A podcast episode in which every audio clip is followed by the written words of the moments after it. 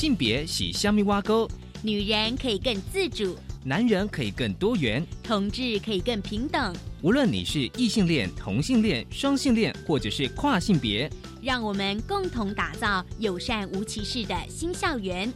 最没有尺度的声音，就在性别教育 Easy Go。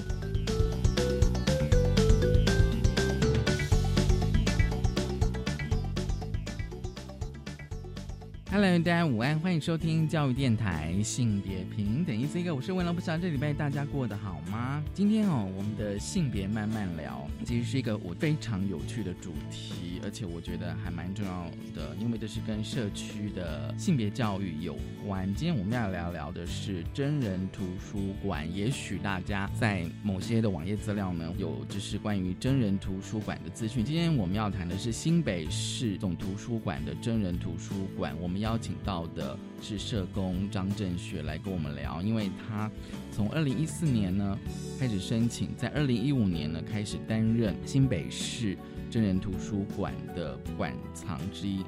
而且呢他们是可以被租借的，而且他谈的主题呢。是跟艾滋有关，所以待会我们请张正学社工来跟我们聊聊今天的性别大八卦，想跟大家来谈一谈，就是在今年五月十四号呢。我国的同性伴侣可以结婚，可以组成同性的家庭、同志家庭，但是呢，我们也应该要看到，就是为了要因应同志家暴的可能性哦，所以呢，我们想要来谈一谈，就是同志的家庭家暴的状况。这是呢，现代妇女基金会跟热线在两千零九年共同推动的同志亲密暴力防治服务的方案。我们先进行性别大八卦。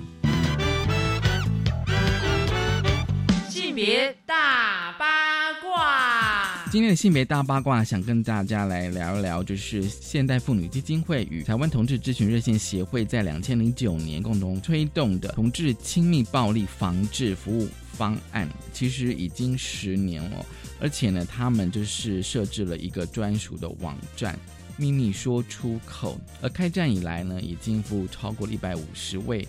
遭受到伴侣冲突以及亲密暴力的同志当事人，这十年来呢，他们发现同志亲密暴力有几项的一个特性哦，大家可以稍微的关注，就是同志亲密暴力案件呢，求助的正式单位者非常少。那当然呢，也跟就是正式体系不够了解同志亲密暴力案件的特殊性其实是有关的，因为呢。同志亲密暴力的特殊性包括了，就是威胁公开被害者的同志身份了。比如说，呃，你如果不跟我在一起的话，我就要把你是同志的身份公开跟大家讲这样。然后呢，有要求被害者出柜才能够展现伴侣关系，还有就是质疑这个受害者呢不是真的同志，以及女同志的案主呢遭遇到暴力冲突呢仍然相互依赖哦，这其实是比较特殊的地方。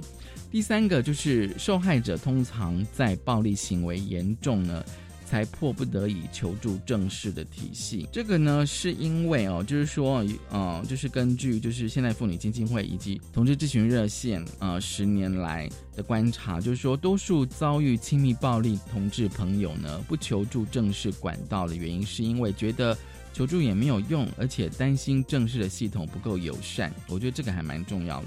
担心同志身份曝光，不知道哪里有正式系统可以求助，表示这个资源在，但是它是不是友善的？它是不是可以让大家知道？这都很重要。第四个就是。同志伴侣暴力的手段与异性恋相近，所以呢，这个显示说暴力手段与传统的性别养成文化其实是没有太大差异，不管同性或异性哦。所以呢，防范之道呢，还是从性别平等教育做起。到底要怎么做呢？第一个，友善求助管道，大家知道吗？就是说啊，其实我国各级县市的家暴防治主管的机关啊，就是各县市都有。因此呢，现代妇女基金会以及同志咨询热线协会，他们建议说呢，这些啊家暴防治单位呢，还有就是民间协助家暴机构的网页上呢，应该可以加上友善同志的文字跟意向，就是让同性伴侣、同性配偶知道说，哎，我们这个单位其实也服务各个性倾向的人哦。第二个就是贴近家暴。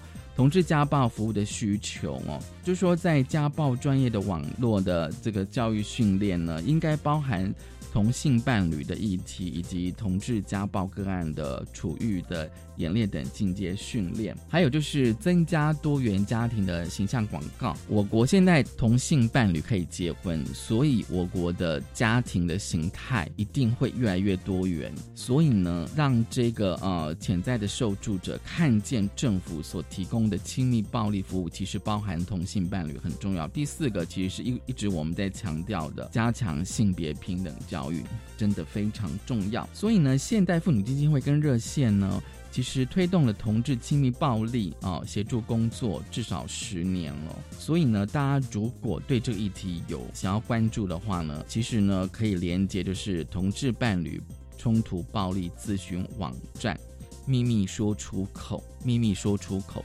就可以搜寻到许多的相关的资讯。这是今天可以跟大家分享的性别大八卦，稍后回来性别慢慢聊。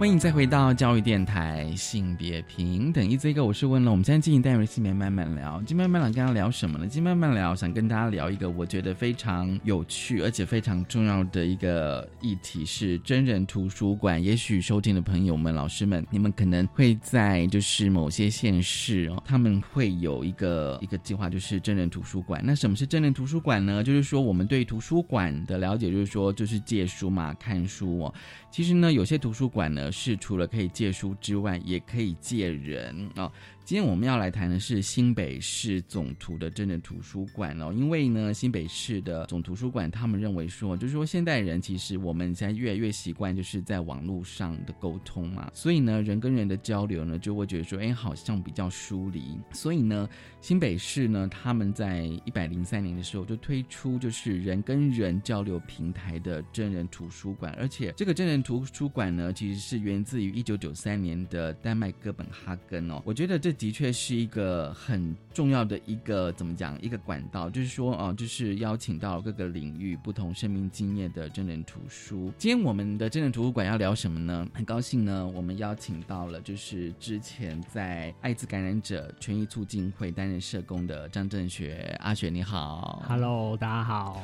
其实哦，可以看就是新北市总图书馆的网页，他们有一个计划，就是真人图书馆哦。那我看就是哎，里面其实他们还分了。蛮多的领域哦，那当然跟我们今天要谈的主题非常相关的，所以我们请阿雪哦来跟我们聊聊，就是他的工作是跟感染者有关，艾滋感染者有关哦。我觉得就是我第一次看到就是真人图书馆要谈艾滋这个议题的时候，我有时候会也是会有些想法啊，但觉得说我们公部门开始愿意谈这个议题，所以我想说先请阿雪来跟我们聊说哦，你当初怎么想要去新北市的真人图书馆呢？新北市真人图书馆那时候很简单的。想法是我希望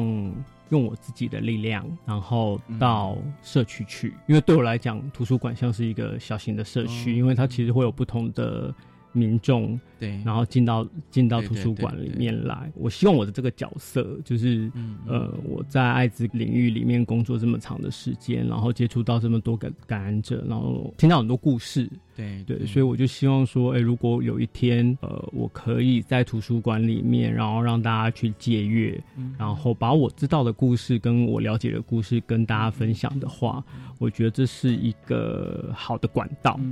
对，因为以前可能常常都比较是要说要去哪里演讲啊，或者是说很特定的场合。但是因为图书馆其实是一个，我觉得这是主被动不太一样。嗯，就是你在新北市的真人图书馆里面其实是被借阅的。对，就是我是一本书，请大家来翻阅我。对对，现在现在想要大家现在可以想象。阿雪，他现在是一本书，这样。对，呃，我二零一四年的时候，我自己主动跑去新北图书馆，跟他们讲说，我啊我想要当真人图书。那很大原因是因为我觉得大家对艾滋其实没有很了解，艾滋感染者要现身其实不太容易，因为如果要当真人图书馆，他必须就要现身。如果我是一个感染者的话，就必须现身。所以我就想说，哎，那我换另外一个方式。我想要让人家了解艾滋，但是我用我自己的工作经验让大家了解艾滋。然后另外一个部分，我觉得还蛮重要，是因为我社工这个角色，因为其实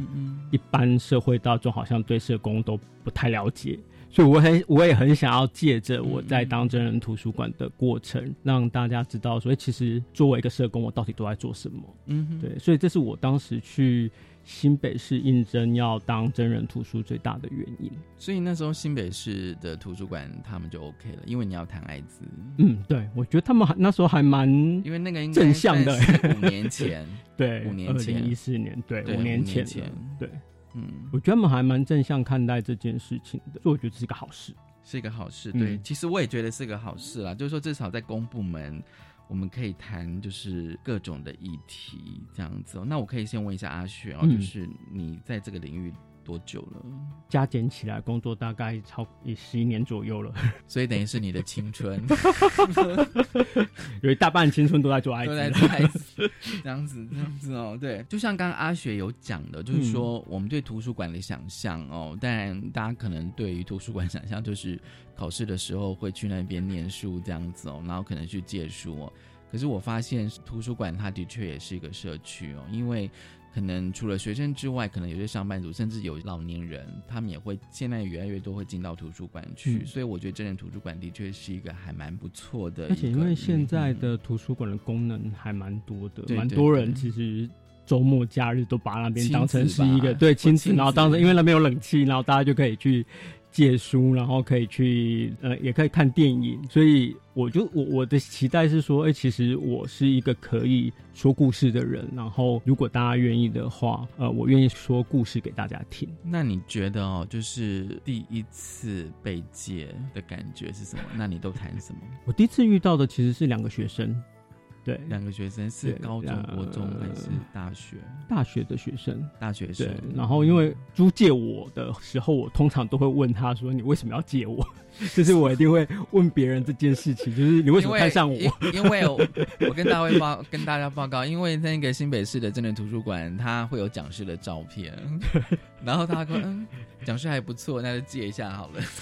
其实我会好奇说，哎、这么多人可以选择，然后你为什么会选择艾滋这个议题？对所以我第一次呃印象蛮深的时候，呃，他们其实是做一份报告，只是说这份报告他们自己可以去挑选他们想要的主题，所以他们刚好。呃，他们就在那个新北市的真人图书馆的那个网页上面，就去找了一个，呃，可能他们认为比较想要了解、想要认识的主题，所以就找了我。嗯对，然后我觉得那一次的印象比较深刻，是因为他跟我们一般到外面去演讲不太一样。嗯怎么不一样？因为呃，真人图书馆其实它一次的借阅，我们是一个一一一本书只能一次可能最多五借给五个人看，就同时五个人。对对，它它是一个很小众的一个对话，嗯嗯嗯然后它时间虽然没有很久，因为它大概一次可以聊三十分钟，然后到四十五分钟，对其实还蛮短的，很短。然后但还可以加长啦，就是如果还可以再加长一点点时间，所以我会先就是那呃，所以所以那时候就是会大家会想要来租借的时候，我都会先问大家说你想要呃为什么会租借我？嗯嗯然后你嗯如果租借我是因为跟艾滋有关，你对艾滋有没有什么嗯原本想要问的问题？嗯对，那如果没有的话，我就会去讲我自己的工作经验，跟我自己为什么开始接触艾滋这个领域，因为我觉得这个对我来讲是很重要的。那我也希望让租借我的人知道说，哎、为什么我会投入到这个领域里面去工作？在那样子的对话里面，我觉得可以让一般民众。嗯，对艾滋的了解比较不像是卫教课本，哦，对，就是嗯。就是我我我我我不会去教他们，我我不会再跟他们聊什么那个传染途径，我其实是跟他们讲故事，嗯。其实就在讲我的故事啦。我跟艾滋嗯、呃怎么接触、怎么认识的故事，跟我在工作之后遇到感染者的故事，那我觉得这比较有血有泪。嗯哼，对，所以那时候我就会讲几个我自己协助过朋友的故事，让他们知道。嗯哼，然后也会讲我自己开始接触的历程。那我觉得，其实大家的反应，因为他们事后其实会填一个简单的回馈表，，嗯对，所以我觉得回馈上都还是蛮蛮不错的，就是至少大家有听到一个不一样的东西。嗯，对，因为我在想说，如果就是不管是学生或者一般社会人士，他要借阅你好了。我觉得至少我的感觉是说，至少我对这个议题是想要认识，或者是说可能这个议题对我很切身，他才要借阅你嘛。其实我觉得还是学生做作业的，做作业，，对。但我其实我觉得做作业也没有关系，因为我觉得这是一个动力啊。有时候是老师出的题目。对对对对对。我觉得现在有时候老师会出一些题目，可是如果是学生做嗯作业，你怎么去跟他们互动？还是说他们就丢问题给你，你就回答？如果他们有问题的话，对我会先了解一下他们的问题大概是怎么样。嗯但我觉得我基本上我还是要把我这本书让他知道，嗯嗯嗯所以我会把我该讲的还是要讲完。因为就是我觉得就是认识一个人跟艾滋的接触的生命。嗯其实会让你更快的了解艾滋跟自己的关系，这个是30分钟我想跟他们那讲的。表示说你三十分钟要非常的掌握非常好哎。对，就是我自己有做好准备，知道我如果对方没有什么问题的时候，我就会开始知道我要讲什么，就是让他们知道能够听到什么东西，嗯跟了解到什么东西这样。好，你你刚刚有讲说你会讲你的工作经验我。其实嗯刚刚在录音之前，我稍微跟阿雪有稍微聊一下，就是说你第一份工作是在那个监所，就是监狱、到监狱里面去上课，上课。对对，感染者上课。那呃，我我常常会用这个当成一个开头，就是让大家知道说，哎、嗯，其实。嗯呃，我们过去常常听到艾滋，还是会想到跟同志有关。对，那但其实我们常常忘记了，艾滋跟其他不同的族群其实也是有关系的。嗯嗯那我一刚开始工作，我就是进到了监所去，对一嗯群因为用药而感染的，大部分是异性恋的男性，嗯去聊艾滋，去告诉他们说怎么面对自己感染艾滋这件事情。嗯对，那我觉得我会这么做，我的这个经验也是让来借阅我的民众了解说，哎。其实要关心艾滋，如果你想要关心艾滋或是了解艾滋，其实还有很多人，很有不同的族群，嗯嗯，他们其实跟艾滋都有关联。对对。那这些这些部分是大家应该要重新去整理一遍。我觉得会不会有点像是概念的理清，就借由生命故事？对，就是我很我还蛮想，我都会讲我在监所的故事，或者是我自己协助过一些外籍配偶的故事。然后，或者是有一些在台湾的外籍人士，当时在台湾还以前在台湾还没有开放入出境之前，其实很多外国人在台湾待了很久，嗯哼，但他早已发现有验到艾滋，他可能就被驱逐出境了。嗯那其实这些故事很多人都不知道。对，就大家都会觉得说啊，好像我们都会觉得习以为常。但其实服务过了很多朋友，他在台湾其实已经十几年、二十年了。他是外籍的，对，很多外籍的朋友可能在十几年、二十年，他都已经在这边都有事业了。但是他可能就因为这个疾病，突然就什么都没有了。嗯，对。那我觉得这些很活生生的故事跟活生生的例子，我会希望呃一般民众应该要了解，因为一般民众可能很难接触到他们。对，但我的工作刚好可以接触到这些人的时候，我觉得我可以把他们的故事让更多人知道。所以你的工作其实接触有各个层面跟领域的人，蛮多的。对啊，其实不只是呃同志族群，其实外籍配偶或者是很多的那个异性恋的族群，其实也是有。对，只是说每个人来的时候或者服务的内容可能会有点不太一样。一样，其实。我刚刚有听到回到你刚刚那个监所哦，因为我觉得有些场域，应该说有些领域的确跟我们多数人是有距离的。对，比如说我可能，除非我犯罪，我被关到监狱这样，通常我们好像对于这样子的一个领域，好像就会特别陌生。嗯，那我其实知知道说你你第一份工作都到监所去谈艾滋的时候，但我就会想说，哎，那为什么要去监监狱讲艾滋？这件事情，对，那你刚刚讲说，可能就是有一些哦，受刑者他其实是感染者，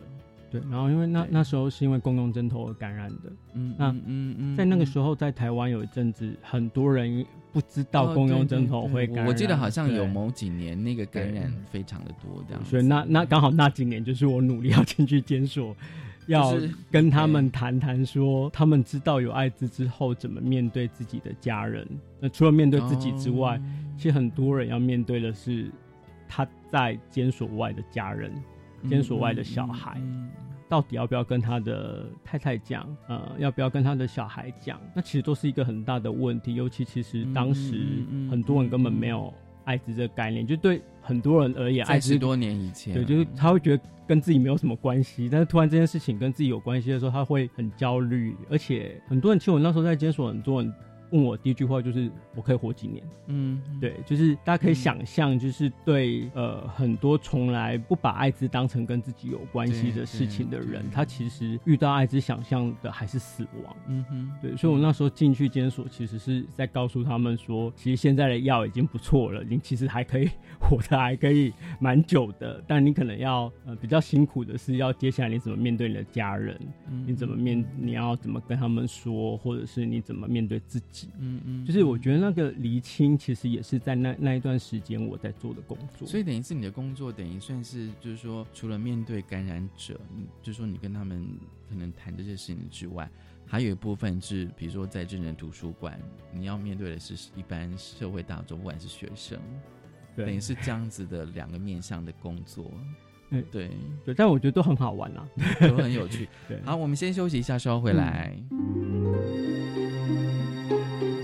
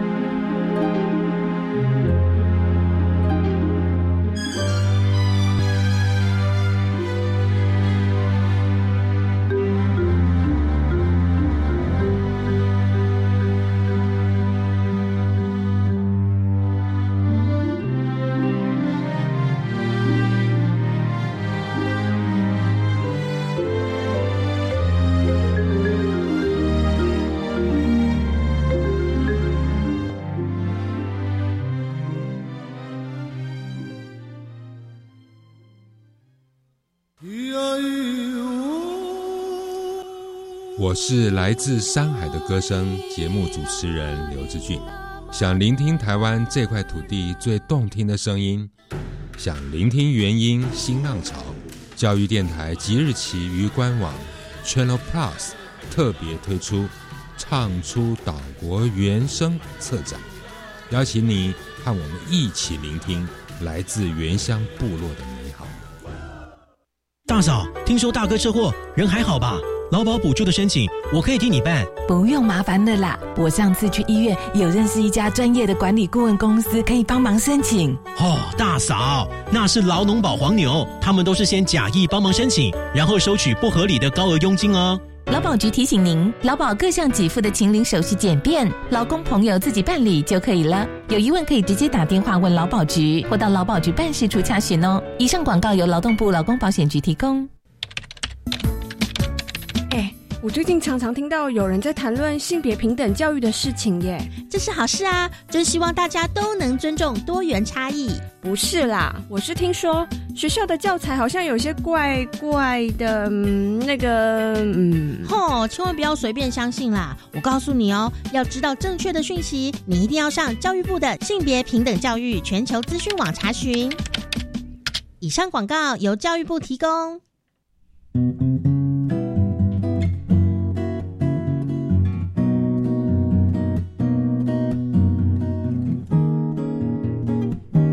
我是苏命苏米恩，你现在收听的是教育电台。我朋友们就爱教育电台。耶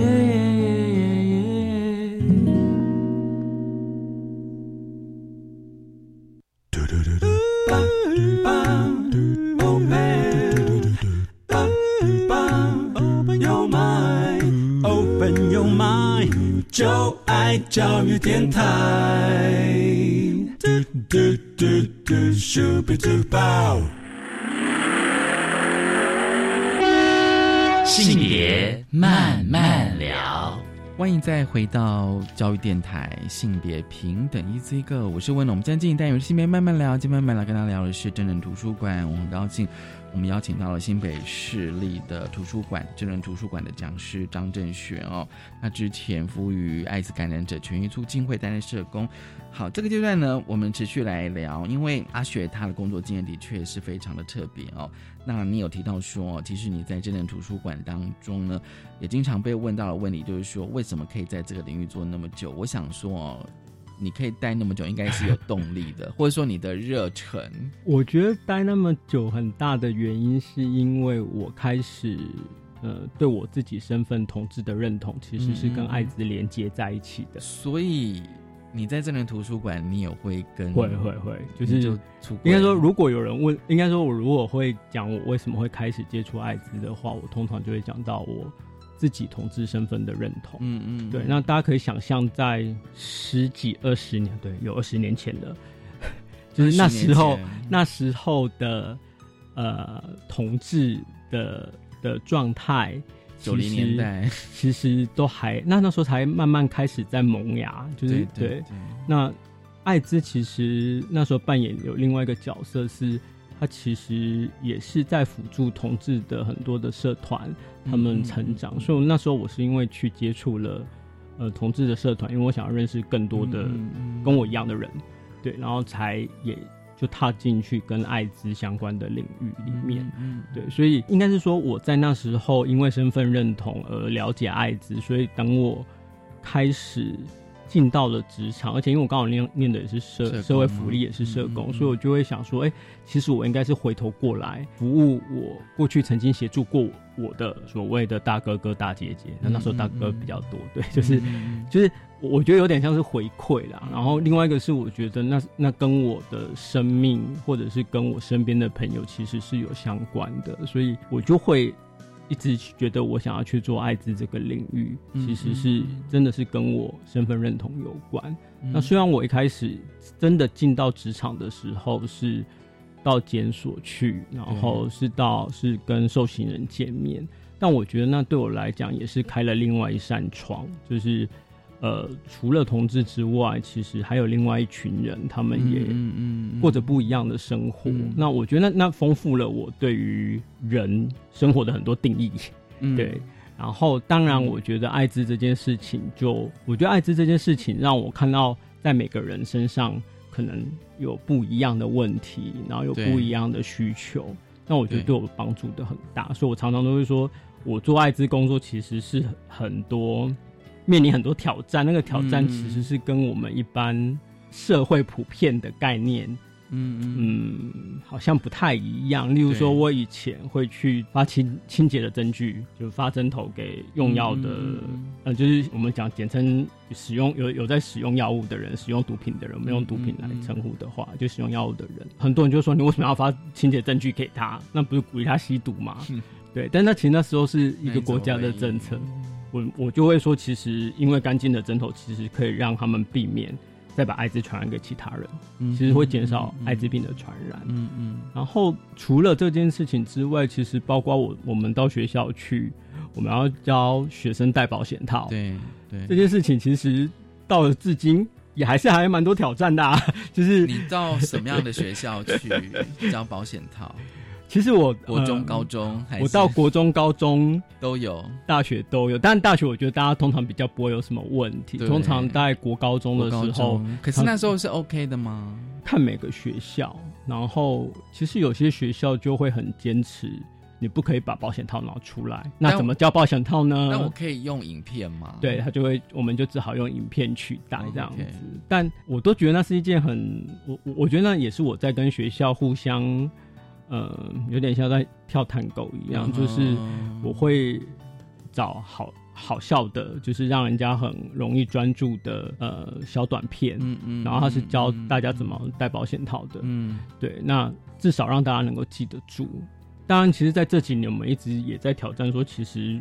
就是现场呃，让同学们示范戴保险套，其实是一件重要的事。就是这时代已经不一样了，就是现在、嗯。现在学生们在网络上看到的东西，都比你在课本上看到的东西还要多的时候，嗯我觉得我们不要再骗大家说啊，你只要不要碰到保险套，就不会，你就不会发生性行为。对，就是我觉得我们都或一直在者是说你你只要不要性行为，你就不会被感染。对，就是好像我们都觉得学生都很单纯，很、嗯都都跟性没有关系。但是其实我自己去上课，或者是我自己跟很多国中生、高中生在聊，私底下聊的时候，你就会发觉他们性活性活跃的程度其实是超乎我们的想象，但是他们可能没有被。他们可能从网络上得到很多资讯，但是他们没有被理清。我觉得最重要的是这一点，就是如果我们在有限的机会里面，我们还不愿意好好的教他们正确的使用保险套，嗯嗯嗯怎么样的保护自己，嗯，那他他能够得到的资讯就是从网络上来啊。对，那网络上来的资讯就有可能是对的，也有可能是错的。嗯，对，大概很少人会从爸爸妈妈嘴巴里面，爸爸妈妈讲的话，小孩子不一定会听，但他可能会上网看很多文章，他就会相信了。所以，我们之后渐渐到学校的时候，我们也都会觉得实际操作很重要。嗯而且其实实际操作，同学们都还蛮开心的。我我觉得这是一个好的开始，然后也是试着跟学校讲说，其实我们应该要怎么做。嗯哼，对，但我们自己其实蛮常遇到学校会来告诉我们说，他们最怕的其实不是我们，不是学生上这堂课，而是怕上了这堂课之后，他们接到家长的电话抗议。嗯嗯嗯，对，那我觉得，我觉得这是台湾现在的一个现象，就是其实现在是家长最大，就是对啊，就是大家都没有看清，就是家长可能根本都没有看清楚我们在教育的现场，我对们花了多少时间去准备教材，然后让同学们了嗯解。大家可能只看到一张照片，然后就会觉得哦，好可怕哦！你怎么可以教小朋友拿着假洋具？嗯嗯，对，所以我们也是在跟学校沟通说，其实这件事情，嗯嗯。你不教，其实接下来你就可是如果学校嗯他不想要你教这些，那他为什么要邀请你去？学校其实应该是说，因为现在的性艾滋病的教育是呃规定就是一定要上的，对。对，所以他们还是会邀请我们去，只是他们自己会有。我觉得现在很多学校是自己在限制自己，因为你如果好，就算是我今天只是谈卫教，嗯。好谈如何预防，那一定会有一些步骤，嗯，而且那个步骤最好是比较具体，可以让学生甚至老师去了解，而并不是很抽象的。对，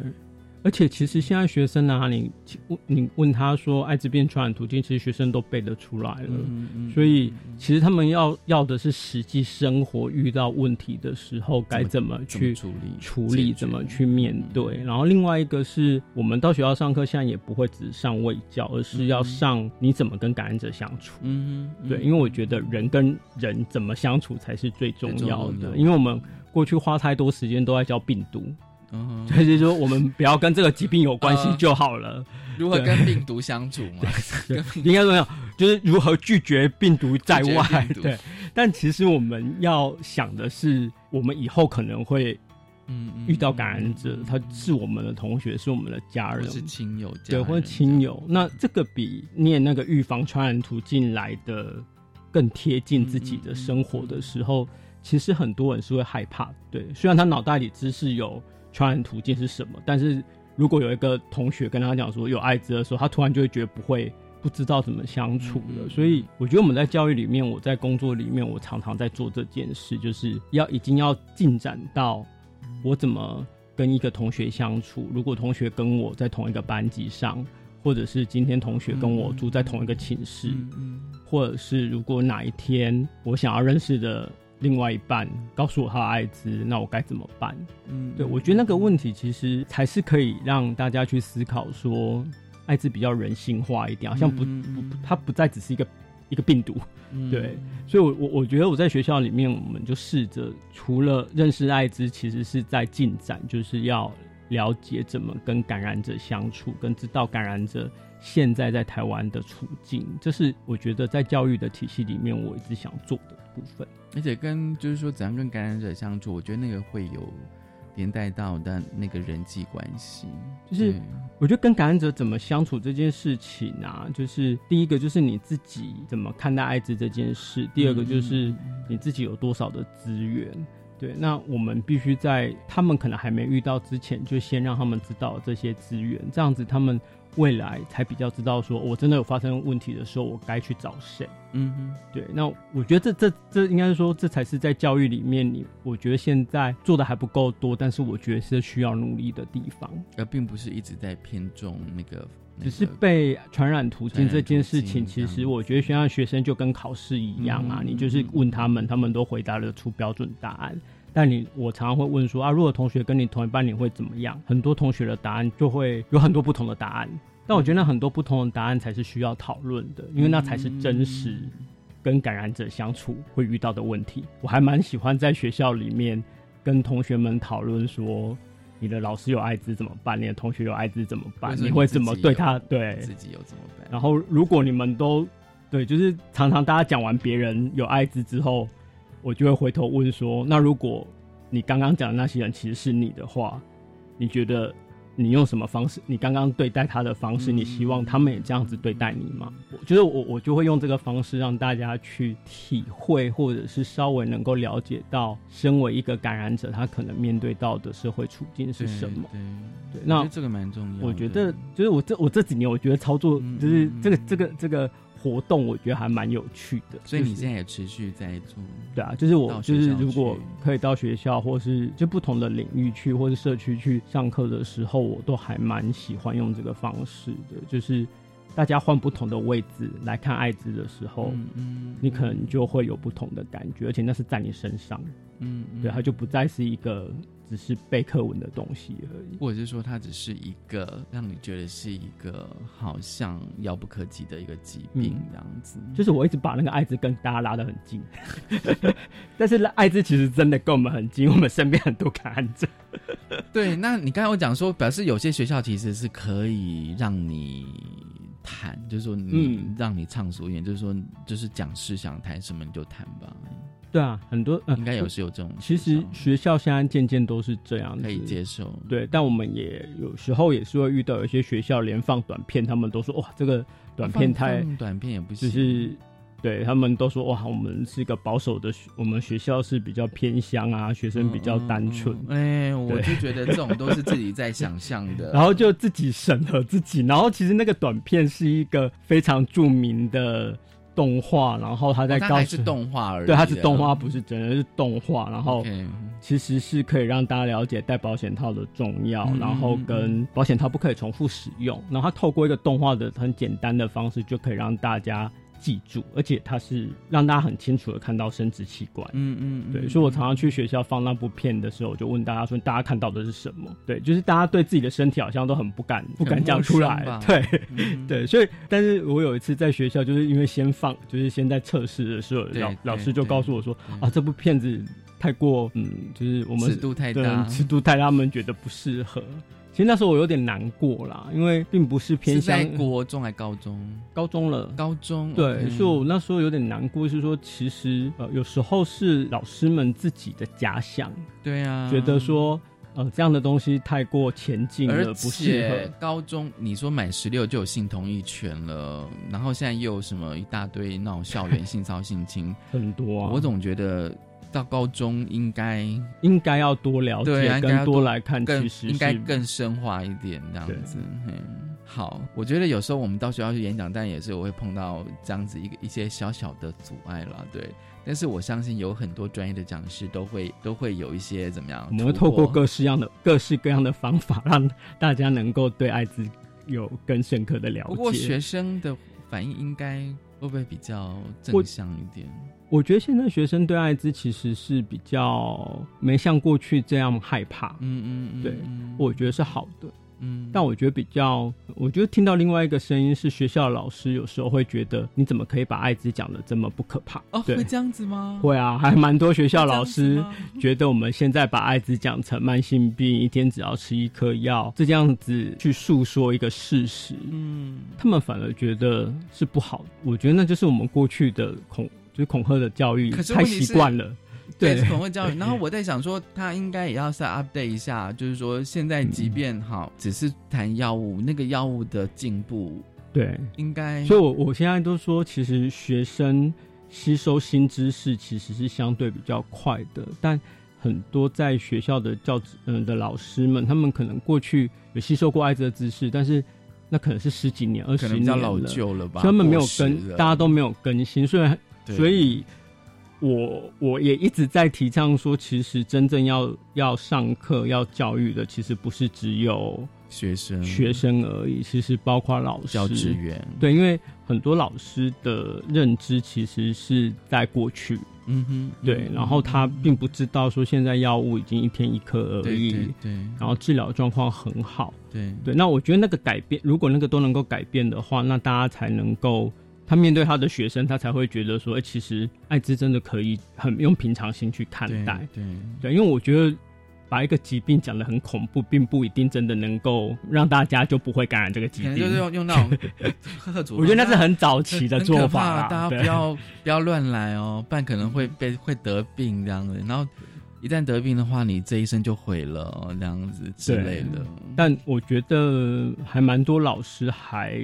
有这样的观念，所以我都一直觉得，其实老师是需要转变的。好，我们先休息一下，稍后回来。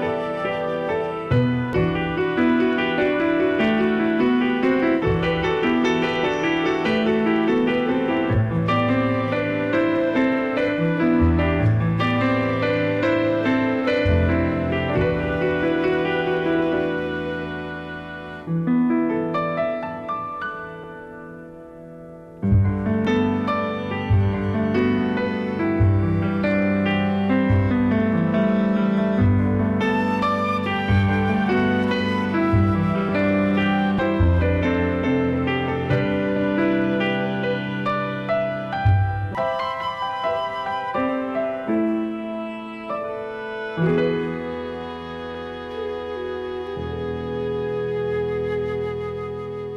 教育电台性别平等一机构真正图书馆，我们邀请到的是张正雪阿雪哦，他之前在就是艾滋感染者权益促进会担任社工的工作。其实哦，最近我就觉得说，艾艾滋的议题，其实有时候我会觉得变成一个不知道怎么讲，就是说在那个同性婚姻通过之后，其实不管之前跟之后啦，就是有非常多的假讯息关于艾滋感染哦。嗯，那当然有些比较是有一些团体，他们就会散播一些假讯息。比如说同婚之后艾滋会更泛滥，而且会拖垮健。那当然就是说这样讯息的话，你就一直不断出来澄清。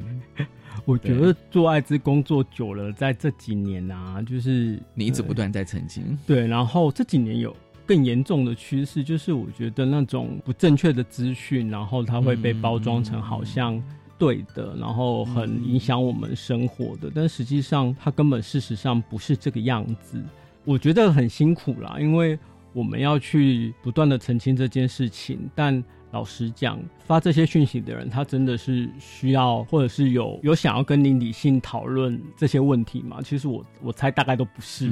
他们只是要诉诸一个很恐惧，因为可能过去大家对艾滋会很害怕，嗯，那他现在就是让艾滋更影响到我们生活，然后让大家觉得更害怕，例如说花到我们的健保费，嗯，对。然后，或者是说，这些这些人就会因为同志婚姻通过了之后，大家全部跑来台湾结婚，为了只是为了要享受免费的免免费的爱免费的那个爱艾滋的医药的服务，对。但是实际上，大家可以想一下哈，就是我都会说，呃，真正能够享受到健保的人。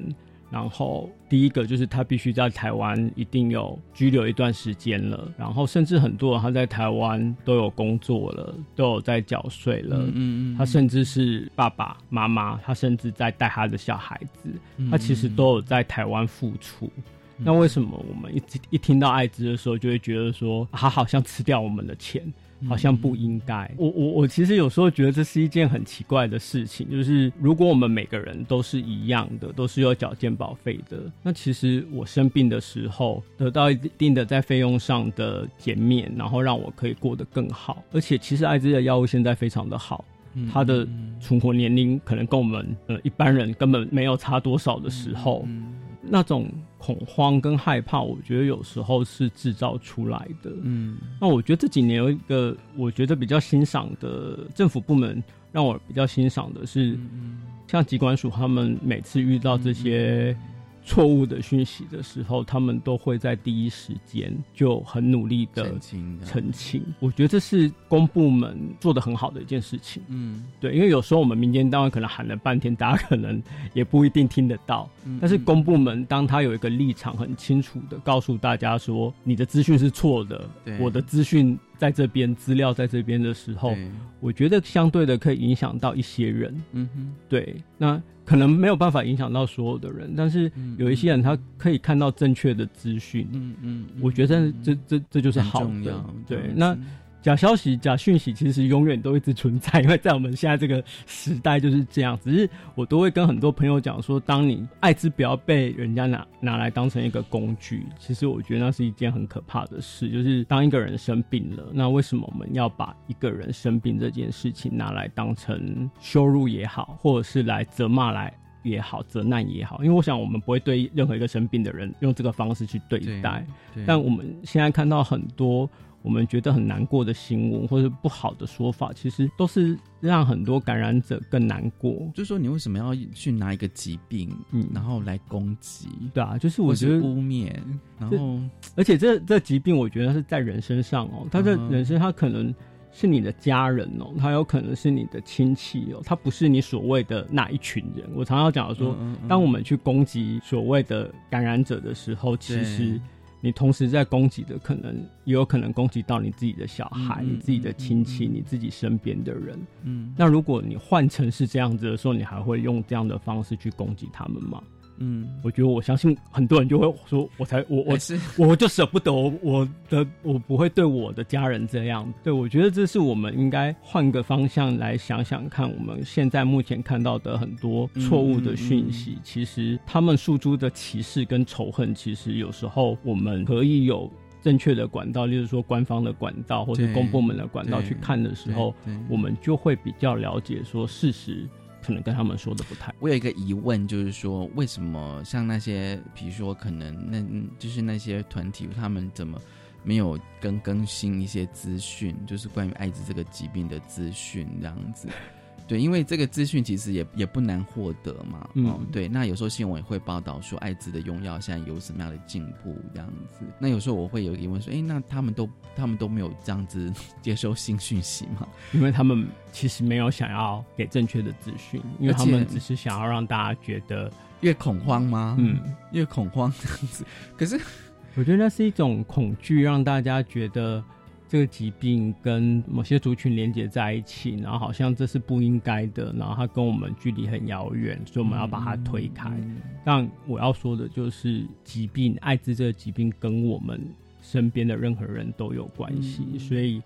你在做推开动作的时候，其实你就是在推开你身边自己的朋友。所以真人图书馆还会继续。会啊会啊，欢迎大家到新北市立图书呃总图，他们有一个真人图书馆的网页，就可以点选，而且里面其实还有很多不同各式各样的人，我觉得都还蛮不错的。对，大家可以找时间去借阅我。好，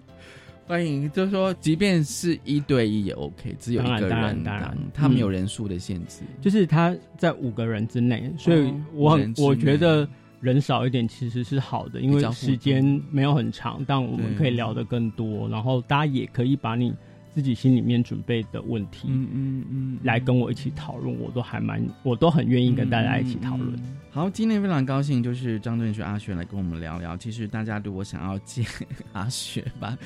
就说到新北市立的总图书馆真人图书馆哦，他那个呃，他那个网页上可以就是预约哦，真人这样。谢谢阿雪来跟我们分享艾滋，谢谢你，谢谢，今天收获蛮多的，也谢谢大家收听今天的新北片的一字狗，拜拜。